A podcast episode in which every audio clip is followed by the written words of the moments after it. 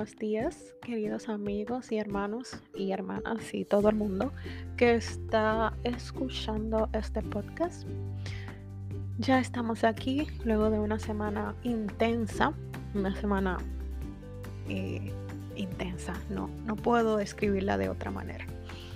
En fin, ya estamos listos para seguir con nuestra serie de proverbios y hoy vamos a ver a quién fue que dejamos en visto.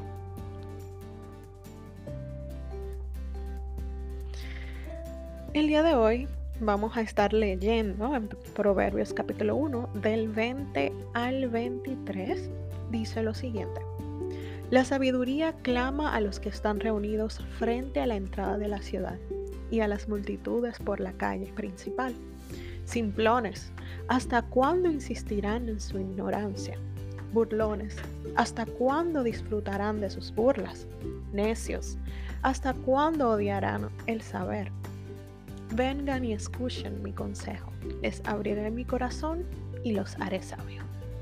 Sabios. Sin duda alguna, esta es una invitación que le está haciendo la sabiduría a las personas que no son sabias, a los simples, a los burlones, a los necios. Ella le está diciendo, vengan, conózcanme, sepan quién soy. Si me conocen, ustedes dejarán de ser simples, dejarán de ser burlones y necios y van a comenzar a ser sabios.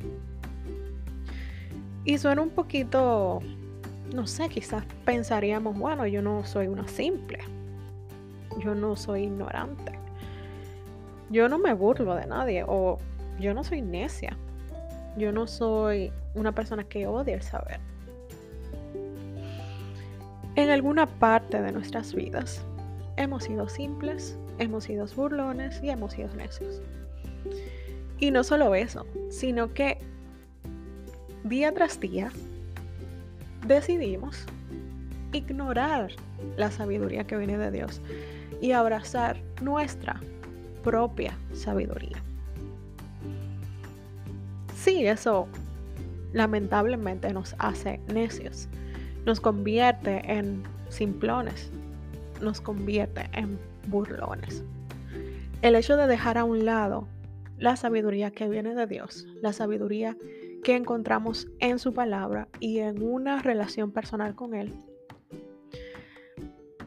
de, desplazar esa sabiduría por nuestra propia sabiduría, porque yo sé lo que hago, porque yo tengo el control de mi futuro y de mi vida, porque yo hago lo que yo quiero.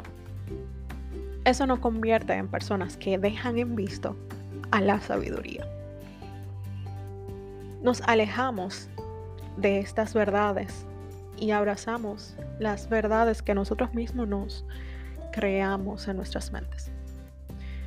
Y no les habla alguien que nunca ha sido simplona o burlona o necia les habla a alguien que sí lo fue y que muchas veces lo soy sin darme cuenta o simplemente me dejo arrastrar por mi pecado y caigo en estas actitudes.